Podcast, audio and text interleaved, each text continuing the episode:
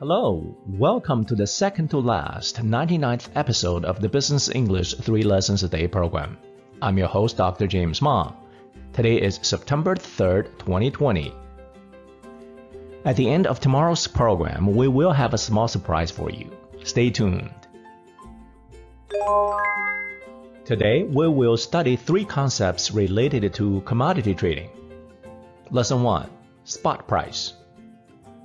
Spot price is the current market price at which the product will be bought and sold with immediate payment. As a comparison, futures price is the price at which the buyer and the seller agree to conduct the transaction at a future date, when the seller will deliver the goods and the buyer will make the payment. Here are some examples. When futures price is higher than spot price in the crude oil market, it is said to be in contango. When futures price is higher than spot price in the crude oil market, it is said to be in contango. When the crude oil market is in backwardation, futures price is lower than the spot price.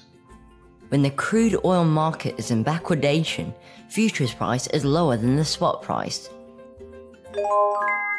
Lesson 2 Mark to Market Mark to market is the method to adjust the value of the underlying security to the current market price.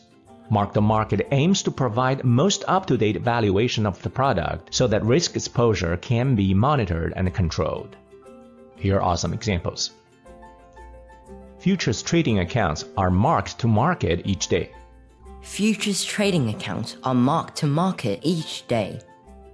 With the futures account, you may suffer mark-to-market losses even when you haven't sold your holdings.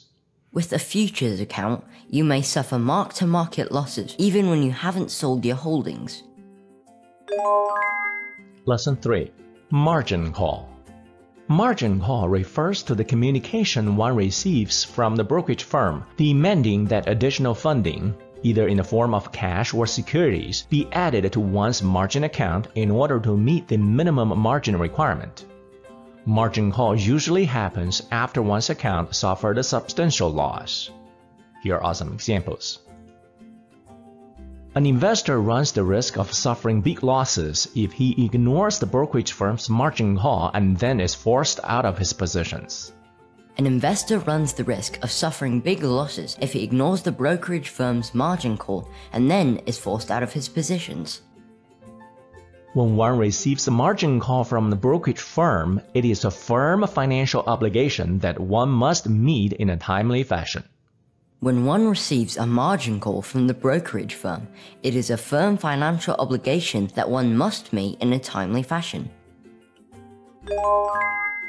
Now, today's real world example Business Insider, August 21st, 2020.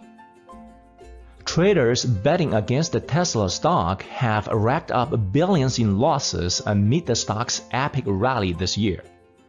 Short sellers with positions against the Tesla are down $25.4 billion in year to date net of financing mark to market losses according to Friday data from financial analytics firm S3 Partners.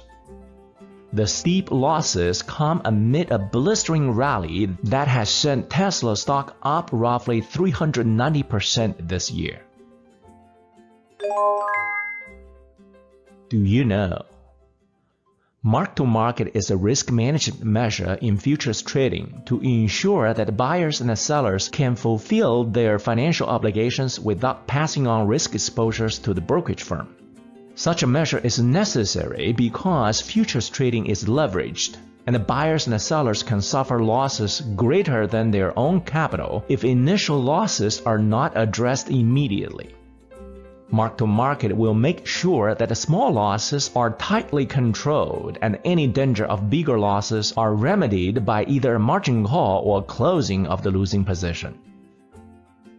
Thank you for listening to today's episode of the Business English 3 Lessons a Day program. See you next time.